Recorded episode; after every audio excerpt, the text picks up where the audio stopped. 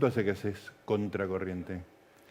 Eh, no hace mucho, un mes y medio. Ah, pues yo me, me di cuenta hace poco, digamos. No, Me hace, sumé. hace, hace poco que no había newsletters antes en Infobae, de ese estilo de newsletter, de, de- de los, de los redactores. Eh, eso se- Personales, ¿no? Que claro, personal empezó hace, yo creo que voy por el quinto o sexto. Ah, entonces Eh, no, no me perdí casi ninguno. No, no, no. Yo primero iba, porque tengo, llevo muchos temas de Infobae, entonces eh, había pensado hacer eh, sobre educación, sobre salud mental, sobre un montón de cosas. Y, de- y después justo, no sé qué pasó, y dije, vamos con el feminismo que da para mucho, Claro. porque tiene muchas este, aristas el tema. Eh, porque no está solo el feminismo, está toda la ideología transgénero, la ideología está queer, toda esa, esa, esa nueva movida, ¿no? Entonces me concentré en ese tema, por ahora, pero no quiere decir que no vaya a cambiar según... Sí, además te, lo, lo encarás de un, de un lugar muy, muy amplio, digamos, este, porque no es la, la coyuntura. El otro día escribiste sobre Isabel la Católica, por ejemplo. Claro. Este, para mí fue, yo no sabía Nada. nada. No es que sabía poco, no sabía nada. Y además me pareció, discúlpame, muy provocativo que están todos hablando de Isabel, la reina de Inglaterra, que justo se había muerto. Exacto. Vamos a hablar de la otra. Claro, porque eh, yo una, una de las cosas que más le critico, digamos, al feminismo de hoy es eh, que no tienen conciencia histórica. Claro. Es decir, tienen, ni- ni- no, del- de la historia en general, de toda la historia de la mujer, o sea, tienen una visión muy sesgada. Si la- su, su- su visión de la historia consiste en decir que la mujer estuvo invisibilizada en la historia, totalmente. Y eso no es verdad.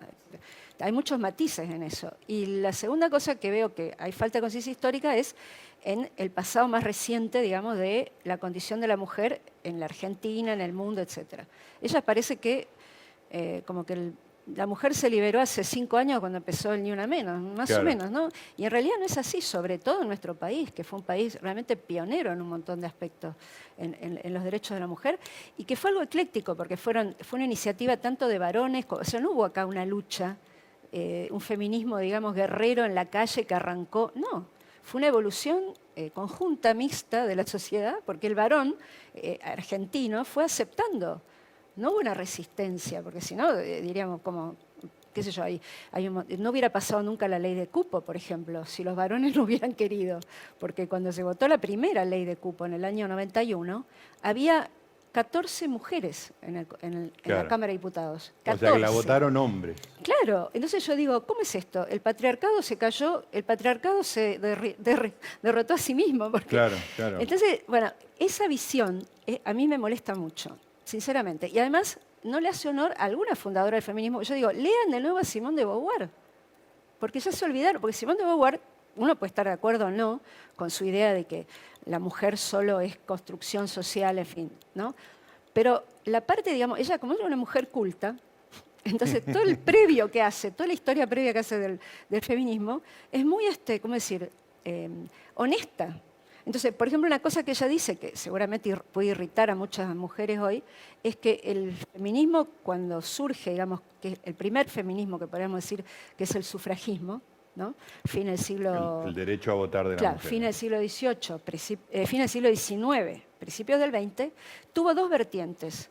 Una, la de izquierda, socialista, marxista, comunista, como le quieran llamar, y la otra católica, porque fue la Iglesia Católica la que promovió que la mujer vote. ¿Por qué? Obviamente porque a ellos les convenía, porque las mujeres eran muy religiosas, o sea, buena parte de la feligresía era eh, femenina. Ajá. Entonces, el Papa de entonces, que era Benedicto XV, ¿no?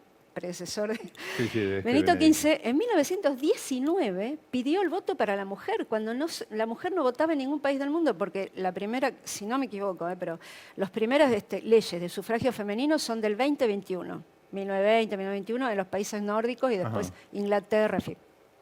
Pero en el 19, el Papa pidió que la... Entonces, bueno, hoy día parece que, eh, como decir, toda la lucha de la mujer es contra la Iglesia, como que la Iglesia es la gran enemiga. Bueno, están equivocadas, y sobre todo el cristianismo, porque justamente el cristianismo, eh, ¿cómo decir?, le dio la, estamos hablando ahora ya, me voy más para atrás, ¿no? Ya me estoy yendo a la época del Imperio Romano, pero el, el cristianismo le reconoció a la mujer un estatus que no tenía en el Imperio Romano.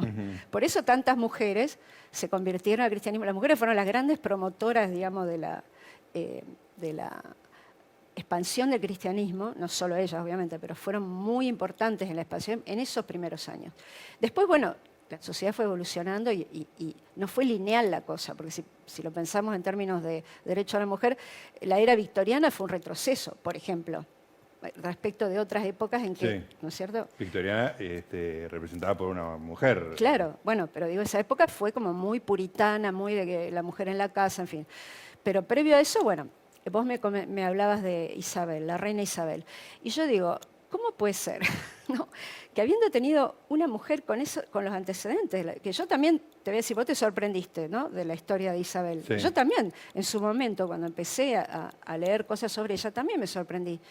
Y vemos que la conocemos mucho, queremos conocerla mucho, porque su nombre nos hemos conocido, pero no sabemos nada de la historia de, Isabel la Católica y Fernando eh, sabemos muy poco. Y es realmente una historia apasionante y además en una época en que las reinas reinaban mucho más que lo que pasó después. Claro, que justamente vos hacías la, comparación casi con desdén de la reina Isabel de Inglaterra, que era como una figura decorativa, digamos, por ahí mantando cierta tradición, cierta continuidad institucional, etcétera pero vos lo que pones en la nota es que era una, reina, digamos, política, ¿no? Eh, totalmente. activa. totalmente. Incluso hay, yo recomiendo, hay una miniserie muy buena que hizo la, una serie, mejor dicho, que hizo la televisión española, creo que son tres temporadas, y se llama Isabel, justamente. Se puede ver, eh, buscando en internet está.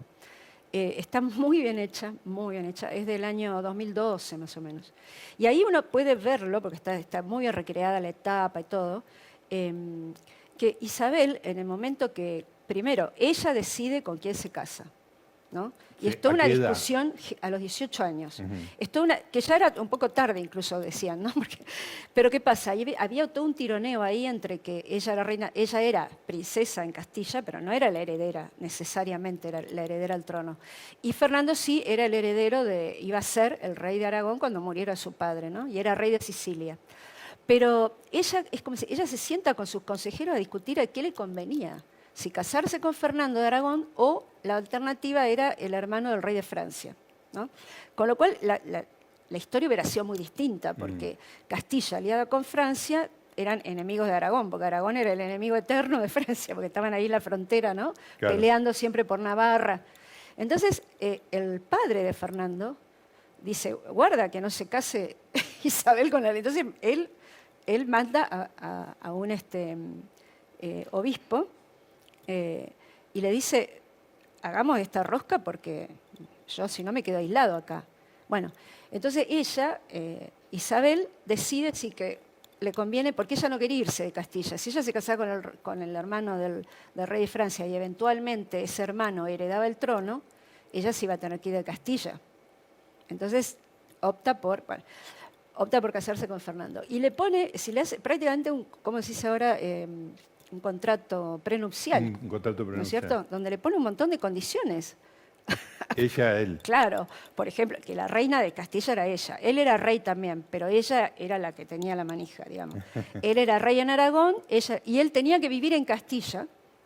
Esa es otra, ¿no?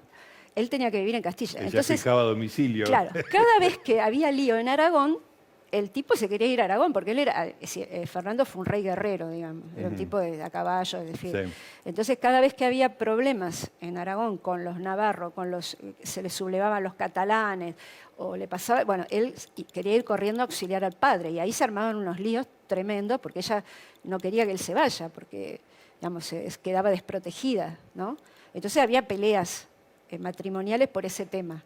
Y los dos eran de mucho carácter, bueno, él, él igual se iba, pero digo, había, había problemas. Bueno, cuando ella, cuando muere el hermano de ella, que era el, rey, medio hermano, ella tenía un problema ahí, que es que él tenía una hija que podía disputarle a ella la, herencia, entonces ella decide, eh, él le había prometido que ella iba a ser la heredera, entonces ella se toma de ese pacto, que el hermano una vez le dijo, y eh, se corona sola, es decir, cuando se entera que, que el hermano murió, este, se arregla ahí con su consejero, rápido hace una ceremonia y se pone la corona en la cabeza. Y Fernando estaba en... no estaba, o sea, lo hizo ella una decisión que toma, ejecuta físicamente además, ¿no? Claro, él vuelve enojado, supuestamente, no sé, bueno, estos detalles por ahí son un poco inventados, pero porque él no la esperó, porque ella no lo esperó.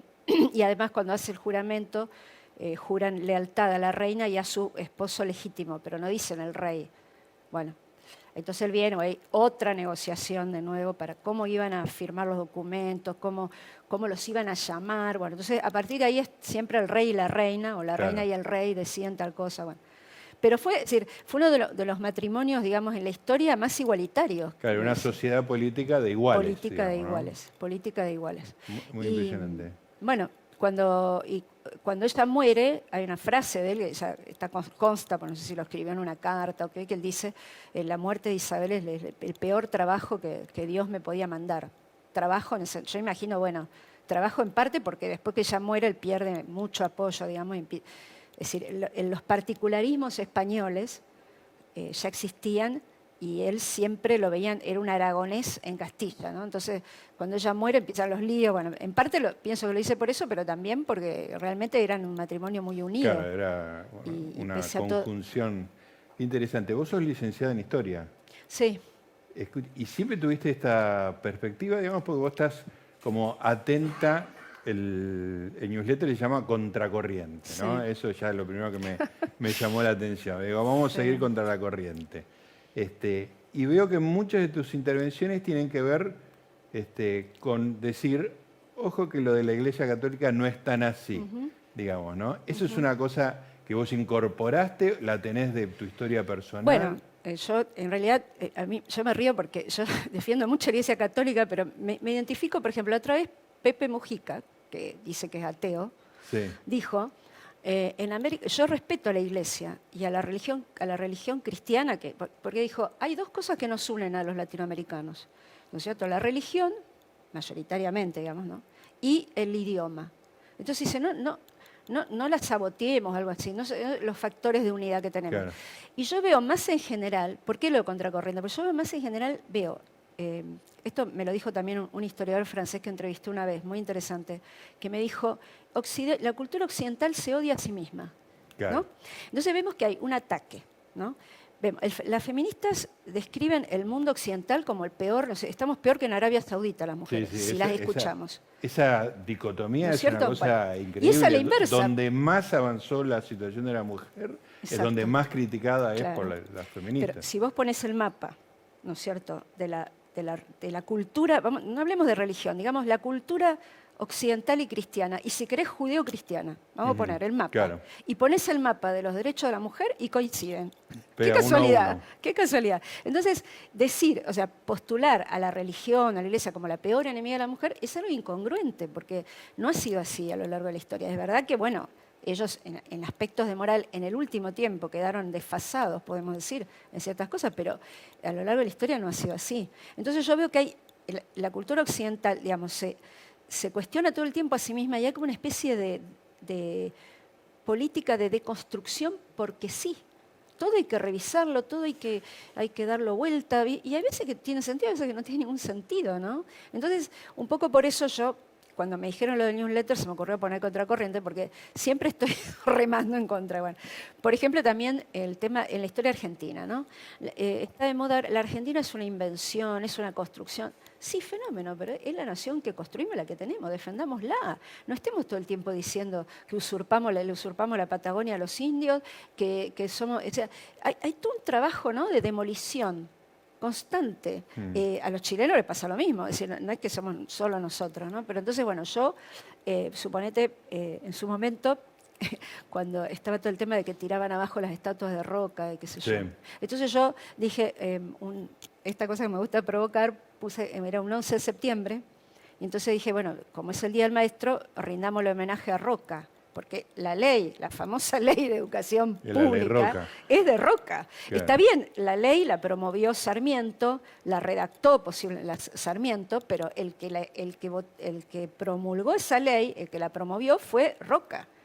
es, de ese momento que eh, a Roca le debemos, eh, ¿cómo decir? la consolidación de territorio, pero también le debemos el disciplinamiento, porque, eh, de, ¿cómo decir? Eh, hasta ese momento la Argentina era eh, anárquica en un montón de cosas, vivíamos este, de, golpe de Estado, de guerra civil en guerra civil. Pensemos que recién en, el, en 1880, el año previo a que asume Roca, el, conjunto del país aceptó que Buenos Aires fuese la capital de todos y no la capital solo, que Buenos Aires no era solo de, de, la provincia de Buenos Aires o de los porteños. Eso fue recién en el 80 y fue gracias a al ejército nacional, porque sin esa fuerza no hubiera sucedido. ¿no? Entonces se produjo todo un, proceso de consolidación del Estado, consolidación de la nación, en el cual Roca tuvo mucho que ver. No quiere decir que no haya hecho algunas barbaridades, este, eh, no, quiere decir que haya que santificarlo, pero tampoco demolerlo, porque entonces es como... Es decir, yo no veo, por ejemplo, hablando de los ingleses, ¿no? veamos lo que, todo este panegírico que hacen de su reina. Los ingleses defienden hasta el último pirata de ellos nunca los vas a ver diciendo, ay, qué mal que estuvo eh, Drake cuando hizo, qué mal que estuvo tal cuando hizo tal. Y, ellos, bueno, han hecho cosas, por ejemplo, hay un ejemplo muy gracioso que lo rescató hace un tiempo este, Pérez Reverte. Sí. Es, hay un personaje español que se llama Blas de Leso, que también, otro olvidado, pobre, tiene una estatua en Cartagena de Indias ahí en, Colombia, pero la gente pasa sin, no, tiene idea quién es. Sí, estuve ahí y no sé quién es. Blas de Leso que le decían medio hombre porque era un tipo que en las, batallas había perdido una pierna, un brazo y un ojo. O ah. sea, andaba, ¿no? Imagínatelo para la pata de palo, todo el parche. Bueno, el tipo tiene que defender Cartagena de Indias en 1770, por ahí. Y llegaban los ingleses con toda la flota para desembarcar y arrebatarle, digamos, el puerto a, Colombia. Y el tipo resiste con una, una, fuerza muy reducida y logra evitar que tomen. Poco después vinieron las invasiones inglesas, pasó lo mismo acá. O sea, los ingleses andaban buscando estacionarse. Bueno, entonces en la tumba del inglés, que ahora no me acuerdo el nombre, que dirigió esa ofensiva y perdió, ¿no? Ellos, en vez de poner derrotado en Cartagena, dice, em, en Cartagena de Indias libró la batalla hasta donde sus fuerzas le permitieron... ¿Entendés? Claro, claro, es enfocarlo de otro lugar. Son unos genios. Nosotros tenemos que aprender. Cuando yo decía, bueno, a mí me molesta todo el panegírico de la reina Isabel, porque aparte no inventemos, que era una gran estadista, no gobernó nunca, no dejó una frase para la posteridad. El otro día leí un tipo que decía, ¿qué frase dijo? Bueno, ahora, del otro lado digo, lo que ellos hacen desde el punto de vista del interés de ellos está muy bien.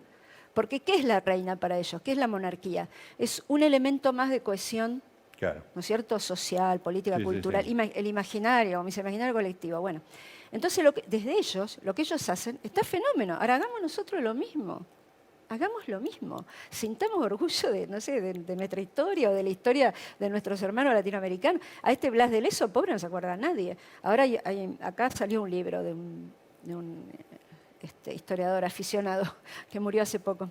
Claudia, pero me da, me da curiosidad tu trayectoria personal con este tema. Ah, no, porque yo, eh, no, lo que te quería decir, que lo gracioso, ah, por eso te decía lo de Mujica, que yo defiendo la Iglesia Católica de, la perspectiva de la institucionalidad, pero no soy católica, o sea, a veces tengo que avisar porque... Claro, yo hubiera apostado que eras católica. Porque mi padre era pastor protestante. Ah, mirá qué dato. Claro.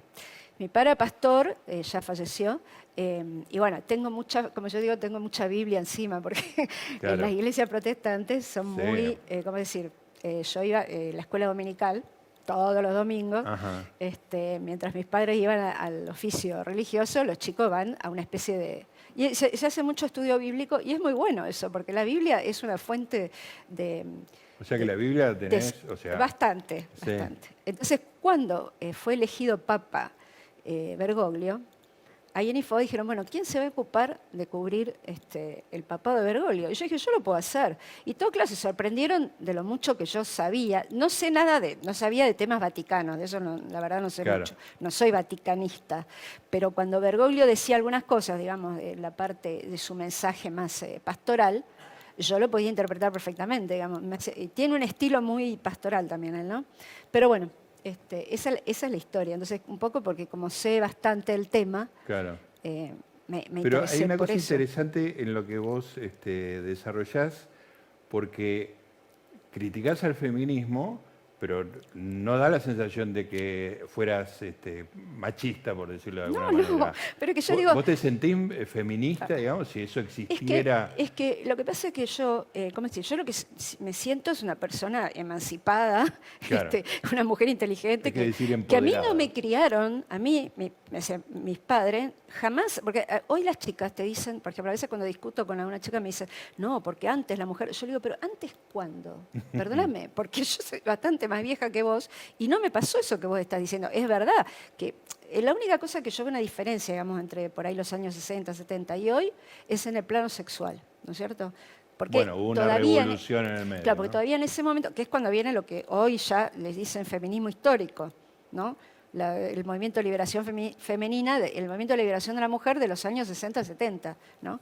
Eh, que, que cuando, digamos, la el avance de la contracepción permitió que la mujer, digamos, tuviera, pudiera este, disfrutar de sexo como disfruta el hombre. Claro. Como antes se suponía que solo lo podía hacer el hombre. Bueno, Claro. en ese sentido sí hay un cambio, digamos. Pero del punto de vista, por ejemplo, yo le decía, yo, no me, en ningún momento mis padres me criaron diciéndome que mi único destino era casarme, jamás, del, al todo lo contrario. Se da por sentado que todas, nos- nosotras somos encima cuatro mujeres, que todas íbamos a ir son- Claro, que todas íbamos a ir a la universidad, eso era algo que se- no- ni se discutía eso. Claro. Y, y- y mi madre, que se pa- en... Disculpame porque es muy interesante esto. Sí. Y tu padre no era un protoprogre, era un pastor protestante. Sí, pero siempre fue, no, pero mi padre siempre fue ba- bastante progresista, digamos. Ajá. Y además él, yo digo, mi, mi padre, sin, sin ningún discurso, porque no, no hacía un discurso de eso, eh, siempre fue un gran promotor de las mujeres, ¿no? Él, él, por ejemplo,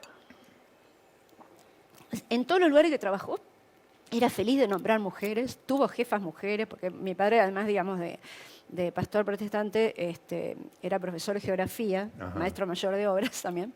Y, y entonces, en la facultad, eh, por ejemplo, me acuerdo que todas sus, todas sus compañeras eran mujeres, estudiantes, porque venían a casa, estudió de grande eso.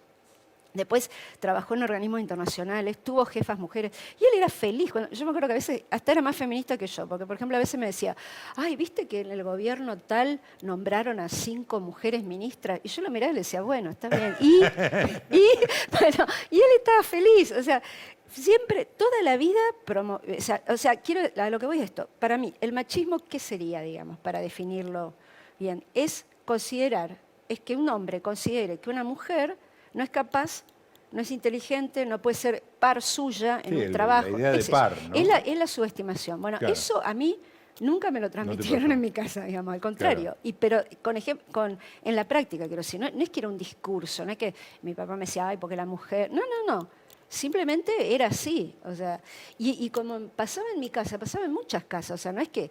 eh, Por eso digo que eh, creo que a algunas chicas les pasa que tampoco han vivido en otras sociedades, porque, no sé, una pasadita por el México de los años, no sé cómo es ahora, ¿no?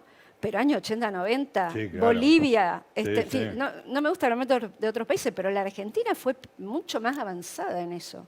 Y además hay otra cosa, Claudia, no solo la idea de, de que había un machismo que por ahí en la práctica no era, sino hay algo que es un poco más violento todavía, que es la idea de el violador eres tú, ¿no? No, eso es Esa canción que cantaba el feminismo. Que es, no solo eras machista, sino que además sos, el- todos son iguales, digamos, Todos ¿no? Por iguales. el solo hecho de pertenecer a- al sexo equivocado, género, no sé, tengo miedo Sí. de equivocarme. Este, Sí. eh, no, sos culpable de, de- los delitos más Es- atroces, digamos. Es lo que se llama en derecho delito de autor. Delito de autor, claro. decir, por el hecho de ser hombre, claro. sos violador. Como antes, por ser negro, ya tenías esto una cruz, o por ser indio, porque eh, me, gusta porque al mismo tiempo hay un discurso ¿no? de inclusión y demás, pero eh, discriminar por género es lo mismo que, discriminar por otros, por otros factores. ¿no? Eh, yo creo que ahí, bueno, hace poco leí un libro que me, me- me gustó mucho, ¿viste? Cuando vos pensás una cosa, pero decís, bueno, estaré equivocada o no seré, y de golpe lo, ves que otro pone en palabras lo que, lo que vos estás pensando y uno se siente re bien, yo me siento Sí. menos sola, digamos. Claro. Y hace poco este, detecté un libro de Emmanuel Todd, es un eh, historiador, eh, demógrafo, sociólogo. bueno, en Francia es muy conocido porque él en el 83, 80, 91, por ahí, eh, dijo la Unión Soviética está por colapsar por, por sus estudios demográficos. Mirá. Ah, Este, porque la gente tenía pocos hijos, porque Claro. había aumentado la mortalidad infantil, o sea, estudiando, porque él no, no, no era un pronóstico político el que hizo, ¿no? Sino Qué interesante. Yo, sociológico. Bueno, sí. este señor ahora sacó un libro que se llama ¿En qué andan ellas? Y él le llama a este movimiento, que hay ahora le llama feminismo de tercera ola.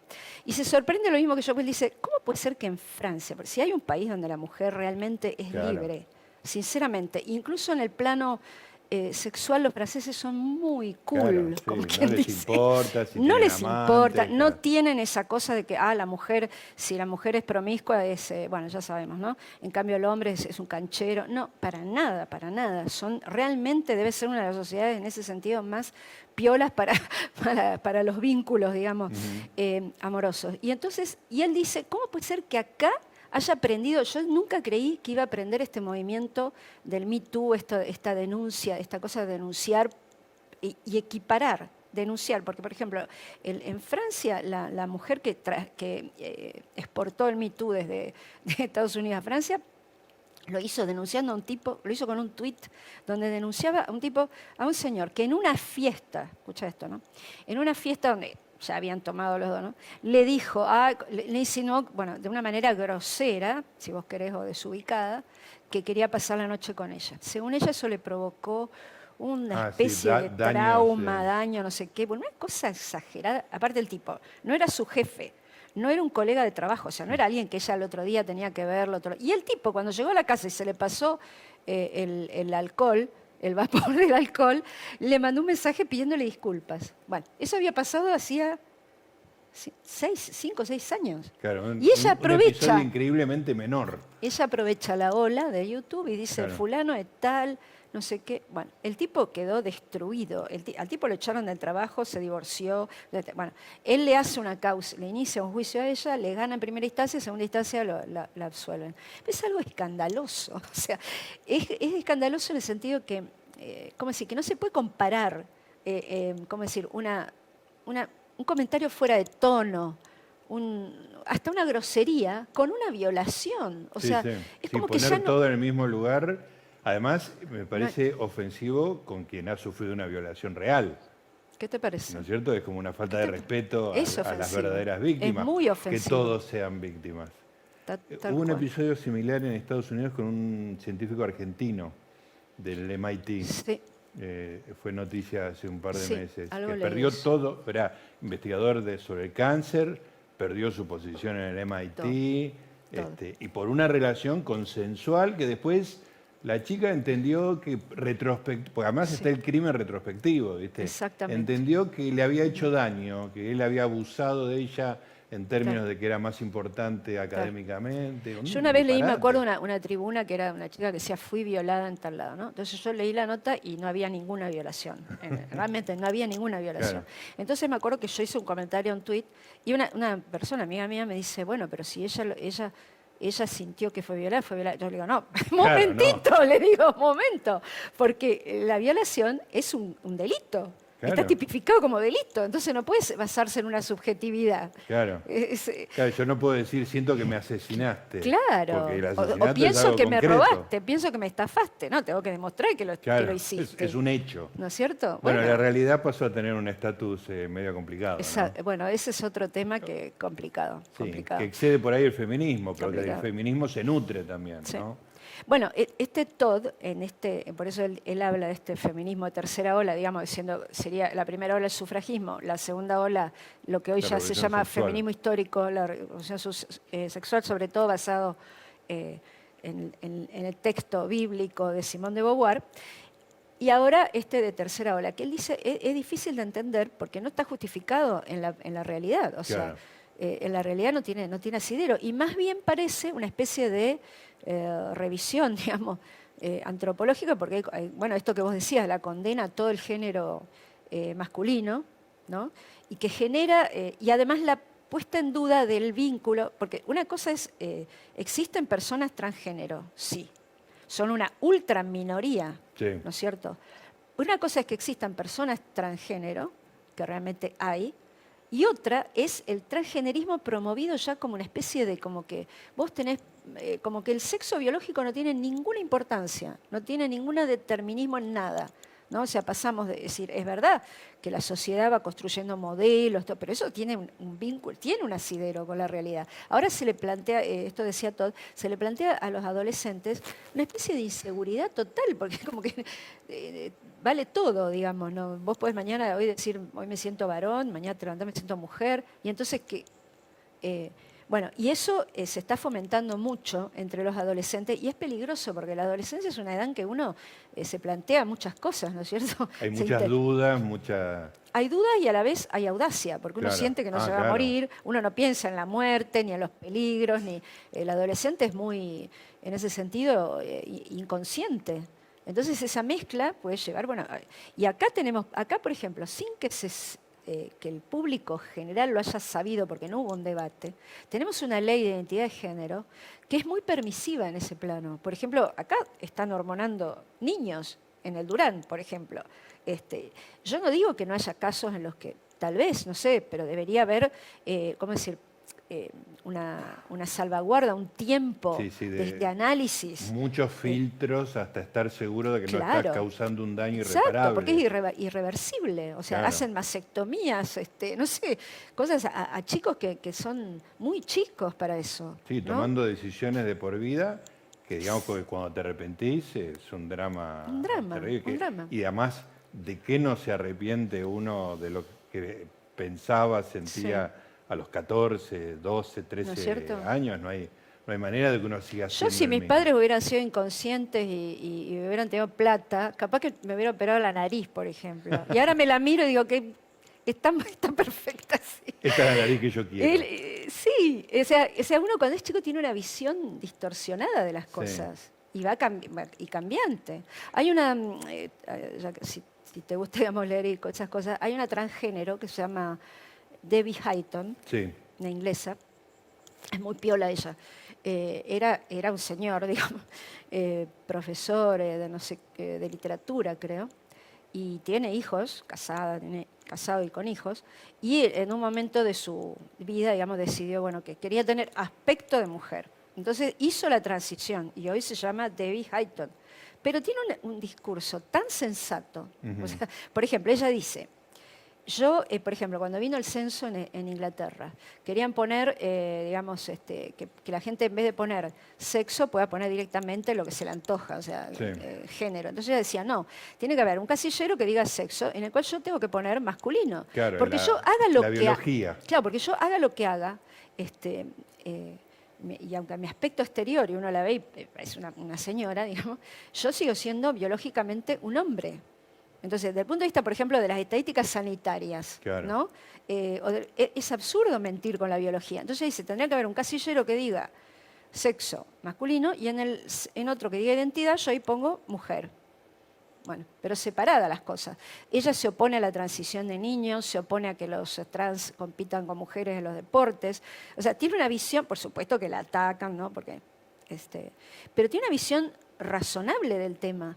Pero hoy hemos entrado en una especie de, locura donde ya no se puede decir la palabra mujer, porque si vos decís mujer no abarcás a los trans, que tenés que decir persona con útero.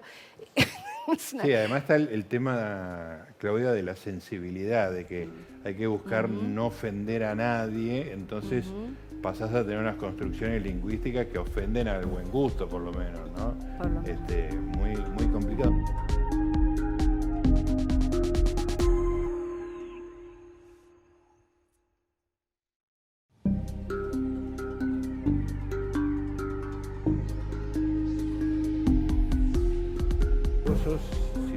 Mal, eh, licenciada de Historia de la UBA.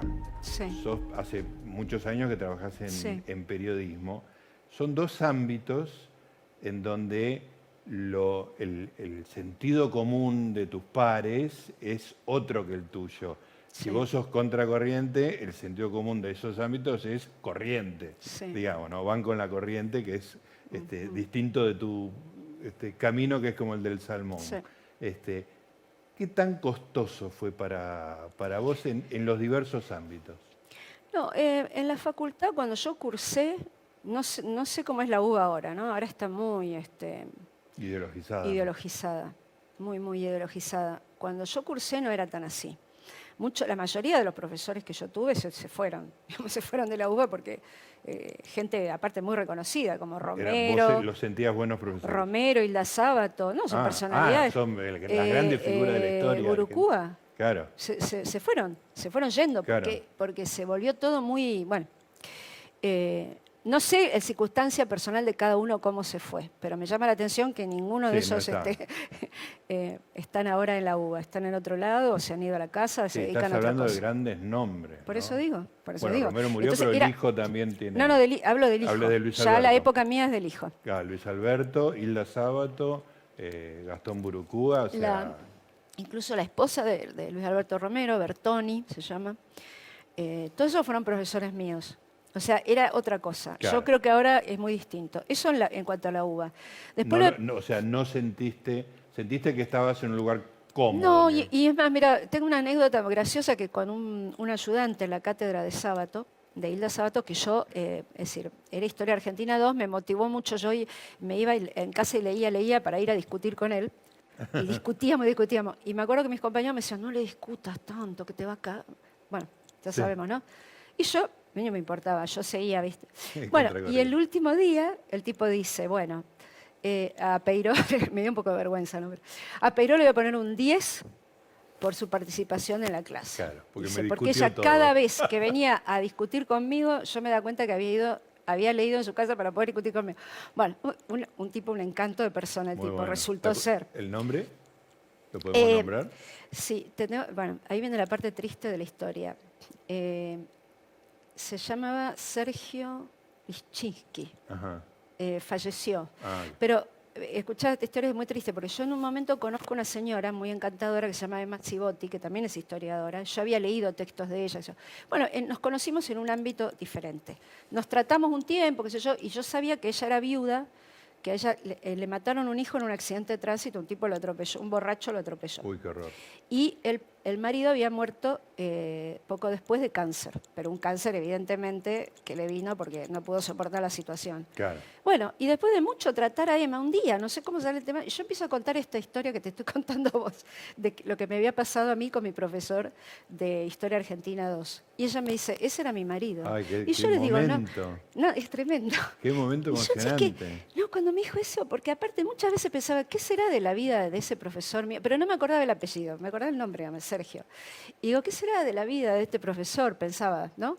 Y de golpe me dice, "Ah", bueno, le digo, no me sorprende que fuese tu marido, le digo, porque era un tipo encantador. Bueno, terminamos las dos llorando. Me imagino. Una, tremenda, así que sí me enteré que ese profesor mío era el esposo de Emma y que estaba, bueno, que había fallecido, pobre, me dio mucha pena. Después en el periodismo pasa, bueno, yo creo que yo tengo la fortuna de trabajar en un medio o trabajar, me dicho, con alguien que me, me permite hacer esto, porque, eh, ¿cómo decir? Yo eh, supe, digamos, en determinados debates, en determinados contextos, de colegas míos que no podían expresarse como realmente hubieran querido en los medios en los que estaban. Eso es una realidad. Infobae, dentro de todo, es un, es un medio bastante ecléctico. Sí, claro. En ciertos temas, sobre todo, permite, habilita. Y un poco depende, qué sé yo, eh, como vos decís, mayoritariamente el periodismo se vuelca, digamos, una, son más bien progres, por decirlo, de- por dar una definición así, Sí, sí. genérica. ¿no? Entonces, por ejemplo, cuando eh, eh, en muchos debates, digamos, yo prácticamente parecía que era la única. Ahora, también pasa, que hay gente que, hay algunos que no se animan, ¿no? Porque por ahí si probaran, capaz que pasaría un poco. Eh, pero también yo sé que hay gente que no lo puede hacer en los medios en los que está. Eh, yo tengo la, la- la ventaja, la, la suerte, digamos, de poderlo hacer. Eh, y bueno, y además... Pero, pero más allá de la posibilidad que evidentemente Sí. vos ejercés muy, Sí. muy libremente, no lo podrías hacer de, de otra manera, no hubiéramos llegado a vos si no lo hubieras hecho y, y Claro. a- haber hecho una, una acción tan atractiva. Este, pero me da curiosidad el trato, ¿eh? La idea de estar Ah, cotidianamente entiendo. con gente bueno, que por eh, ahí piensa que vos sos reaccionaria. que- troglodita. que, claro, que, que hablas de la reina Isabel la católica, o sea... Mm. No, eh, ¿sabes qué pasa? Que eh, yo creo que el, el trato personal eh, modifica todo. Eso te cambia todo. El trato personal. Me acuerdo cuando fue el debate del aborto que hubo un, un- un- un compañero hizo un tuit que decía, qué lindo trabajar en, una, en un medio donde fulana y mengana, que estaban en posiciones opuestas, están sentadas juntas, porque era la verdad, estamos en la misma mesa. Este, em, y se llevan bien y qué sé yo. Entonces me acuerdo que la otra chica me decía, ¿sabés que todo el mundo en Twitter me pregunta, ¿es verdad que vos estás sentado al lado de Claudia? Como diciendo, "Ah", ¿viste? Bueno, ¿y qué pasa? Somos amigas y nos respetamos. Y, y bueno, y la gente que me, co- como la gente me conoce ahí, me- a veces hasta me gastan, se ríen, se- pero hay es muchos. parte de la cotidianeidad. que Hay vos- unos pocos que me mandan mensajes y me dicen, sos una genia, estamos totalmente de acuerdo con vos, eh", pero digamos sotoboche, ¿no? Sí. Eh, pero el resto, yo creo que es como si yo, yo pienso, si yo capaz que no conociera a X, ¿no? Y solamente leo lo que, lo que escribe, capaz pensaría que es un, un- mal bicho, no sé. un- una mal- y capaz que conociéndolo me doy cuenta que no tiene nada que ver, que una cosa es, digamos, la posición que pueda tener en determinados temas y otra es el trato personal. Y bueno, como eh, yo ahí en, en, en, en digamos, he ocupado muchas posiciones, digamos, estuve a cargo de la edición internacional y, y mucha de la gente que está la recluté yo. Eh, después estuve también en la sección de, de opinión, edité secciones, qué sé yo. Los fines de semana, como te digo, coordino en parte la, la, la edición. Y tengo mucho trato con todo el mundo. Entonces ellos ven que, ¿cómo decir? No Ahora, soy- es gracioso que, que hablen de, de uno y, y se dé como dato curioso. Es macanuda, o sea, es- Me pasó piensa que, tal y tal cosa, pero es macanuda. bueno, me pasó que algunas este, feministas supuestamente moderadas me trataron de nazi y bruta. A la miércoles. Entonces yo digo, caramba, no hay ni matices, porque yo no sé. Yo soy nazi, No, Hitler qué era. Y, y si ellas son moderadas, no sé qué queda para la moderación. Porque realmente el- ese es un tema ¿no? que en el feminismo también acá está pasando, porque yo individualmente con algunas de ellas más de una vez les digo, pero a vos te parece, le digo, que puede una, una mujer decir, una referente de ustedes decir, decir que el mayor peligro para, el mayor riesgo de muerte para una mujer es estar casada con un hombre, ¿no? Pues si está casada con una mujer no pasa nada. No pasa nada. Casada con- ¿A vos te parece, le digo, que una referente del feminismo puede decir eso? No, es una barbaridad, pero no lo dicen Claro, públicamente. Claro, te, no se te lo desmarcan. reconocen a vos, pero no discuten Claro. públicamente. Ese es el tema. Entonces, hay, yo estoy segura que la mayor, primero estoy segura que la mayor parte de las mujeres tiene, coincide más con lo que digo yo que con lo que dice el feminismo, porque el feminismo hoy es una especie de, eh, hay mucho de moda, Sí. hay mucho de conveniencia, porque al gobierno le conviene. Mira, yo te doy un, un solo ejemplo te doy. En la famosa brecha salarial de género. Cuando yo digo, no existe, no hay brecha de género. Es decir, porque si yo digo que hay brecha de género, ¿qué estoy diciendo? Que yo, por ejemplo, redactora en Infobae, suponete lo- los pibes que entran, con- que van con el escalafón, si yo tomo una mujer o un varón, a la mujer le pago menos. No, es imposible eso. Es imposible porque es ilegal, este, no, no es Sí, verdad. sí, Entonces ellos, ¿cómo hacen para, para justificar que hay brecha de género? ¿Qué hacen? Toman toda la masa salarial de las mujeres, toda la masa salarial de los varones, y dividen cada una por la cantidad de mujeres. Entonces ahí aparece una diferencia de 27-30%. ¿Qué quiere decir eso? No quiere decir que vos, Gustavo Noriega, ganás 30% Por más que una señora que hace el mismo, el mismo trabajo, el Claro. mismo tiempo que vos. No, lo que significa es que el varón, la mujer está más representada, es verdad, en ciertas categorías mal pagas, ¿no es cierto? Mm. Por ejemplo, el servicio doméstico, eso es una realidad, Claro. 97%, Claro, no hay 98%. servicio doméstico masculino. No, bueno, entonces eso tira para abajo el coso. Después, ahora, no quiere, quiere- no quiere decir que si yo tomo a un hombre para limpiar en un edificio, hay- hay- ahora las empresas que hacen limpieza toman hombres y mujeres, le pagan lo mismo a cada uno. Claro. Eh, después, el, el hombre trabaja, el varón todavía trabaja más horas fuera de la casa. Eso es una realidad, porque en general, porque tiene más tiempo, porque muchas veces hay una transferencia de ingreso a la familia, mantiene a la familia. La mujer tiende más a hacer trabajos de medio tiempo. Entonces, en el global me da esa diferencia. Pero eso no quiere decir que haya una discriminación por género en el trabajo, en el pago. Entonces, ¿qué pasa? Tenemos en el Ministerio de Economía una sección dedicada a estudiar lo que no existe, es decir. La brecha salarial. Bueno, un centro de estudios, profesionales pagos para eh, producir paper, que mira, yo te digo, algunos lo tendrías que leer, para ver cómo tratan de dibujar, para justificar lo que no existe ¿entendés? Es algo, pero vos decís, pero en eso se gastan recursos y todo. Y después vos ves, por ejemplo, ¿por qué digo yo que es una tapadera para el gobierno? Es una tapadera el feminismo. Porque, por ejemplo, ellos te dicen, ay, tenemos presupuesto con perspectiva de género no sé lo que querrá decir. Eh, ministerio de la Mujer con mil empleados más o menos, que no sirve para nada ese ministerio. Tienen, bueno, todo eso. Y al mismo tiempo, fíjate que el otro día em, eh, se, rindieron los exámenes para entrar a la residencia médica. La residencia para un médico es algo indispensable, porque el estudiante sale de la universidad y tiene que hacer la práctica, tiene que hacer su especialidad, tiene que ir al hospital y trabajar todos los días para aprender, porque realmente lo que sabe, lo que ve en la facultad es mucha teoría. Si no hace la residencia, eh, mamita, ese médico yo no quisiera que me atienda, ¿entendés? Bueno, Entonces, ¿qué pasa? Las residencias eran muy buscadas. Se presentaban un montón de candidatos y después los que tenían mejor puntaje elegían o es decir, los que tenían mejor puntaje podían elegir los mejores hospitales para hacer la residencia, ¿no es cierto? Pediatría en, el Garrahan. Bueno, ahora ¿sabes lo que está pasando? Como les pagan miseria, porque a los médicos les pagan, esa es la verdadera brecha salarial que hay que tapar. Pero como es muy difícil de tapar, hacemos como que, bueno, entonces eh, vos a un médico le tendrías que, le tendrías que pagar eh, el, triple de lo que le están pagando. Un, médico con 10 años de experiencia en provincia puede llegar a ganar 120 mil pesos. 120 mil pesos. Entonces, ¿qué hacen? tienen, dos, tienen dos trabajos. ¿Qué pasa? Que el residente no puede tener otro trabajo, porque la residencia es eh, full time. ¿no?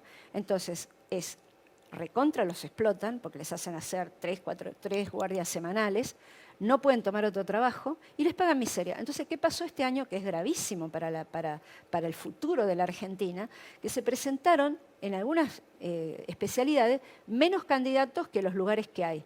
Eso significa, primero, que no van a poder cubrir todas las vacantes y segundo, que entra gente con menor nivel. no hay filtro.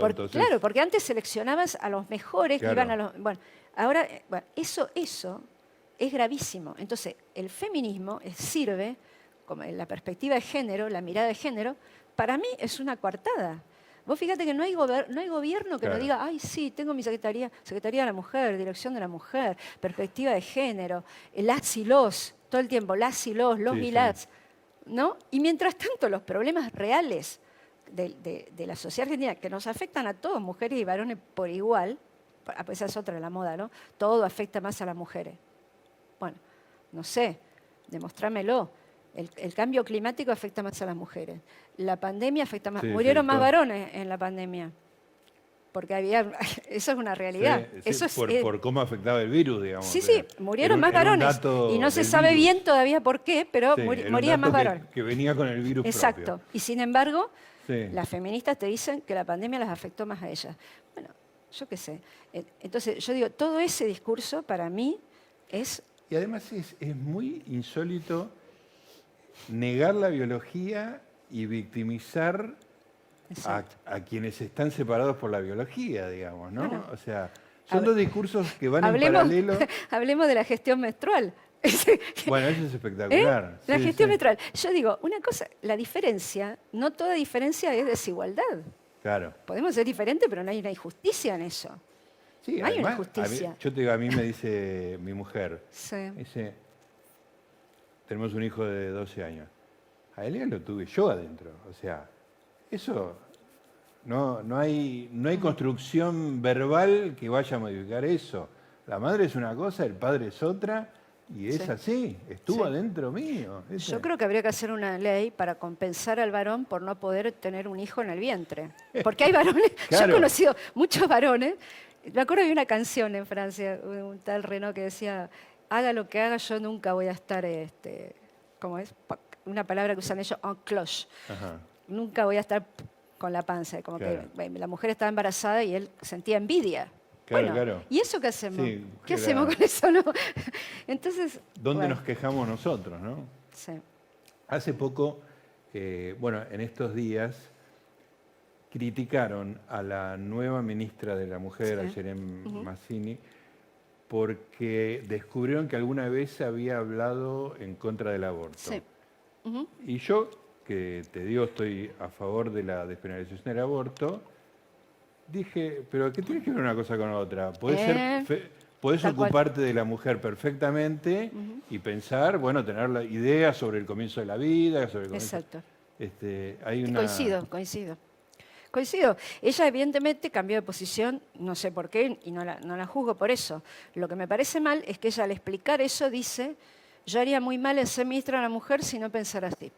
Entonces yo digo, bueno, ¿pero por qué? Sí, eso, O sea, lo- hay- O sea, una cosa es que el aborto sea, sea legal hoy y no por eso tenés que obligar a todo el mundo a pensar que el aborto está bien. Es lo mismo que el tema de la objeción de conciencia. El aborto será legal, pero no puedes obligar a un médico a practicarlo. Y quieren obligarlos. claro. Tratan, es decir, está reconocida la objeción de conciencia, pero de una manera muy bastante tramposita. Pero a cada rato, yo veo pasa en Francia, en España, a cada rato quieren modificar la ley para que nadie pueda decir que no practica un aborto. Y eso es algo, no sé, de- hay una, una parte que tenés que ser. ¿Dónde está el respeto eh, a la- al pensamiento de la cada famosa uno? diversidad de pensamiento, ¿no? Ya que Y esto es lo mismo, yo, yo coincido, yo pensé lo mismo, dije, pero ¿qué tiene que ver? O sea, entonces nunca una mujer que no, que no esté a favor. Y yo digo, aparte, revisen cómo votaron las mujeres en el Congreso. No votaron todas, no es que las mujeres votaron a favor del aborto y los varones en contra, no. Fue exactamente, casi, casi te diría 50 y 50. Claro. Cada uno en su proporción. Quiere decir que hay muchas mujeres que estaban en contra de que se legalice el aborto. Entonces, que esas mujeres no son mujeres. entonces- Sí, que además los motivos por los cuales una persona que no puede entender que esté en contra de la despenalización no están asociados con la idea de que la mujer tiene que tener un lugar inferior en la sociedad. No. No, no hay una relación uno a Bueno, uno eh, entre esas dos cosas. No, ellas dicen que sí, pero, pero claro, no es así. pero digamos, este, vos lo podés Esto es como, me hace- es como los veganos, que los veganos creen que inventaron, inventaron la, la protección a los animales. Yo digo, pero ¿hace cuánto que existe? Y además que yo, yo no soy vegana y mis mascotas quisiera, ya quisieran ustedes vivir como las tengo. O sea, porque una vez que escribí una nota contra los veganos, me, dec- me decían, una, me decían, ay, no me imagino cómo tratará a sus animales. yo, ¿qué tiene ¿Y que qué ver? mascotas tenés? Tengo gatos, ¿Cuántos? tres. Ah, me daba miedo Ya que me mucho. diera 18 no, gatos. no, no, no. Ya son multitud. Tres pero- creo que ya estás en el Eh, no, de, lo- total, total. de lo razonable. Eh, sí, total, total. Más de tres sos la loca de los gatos. En realidad me habían dicho dos, pero bueno.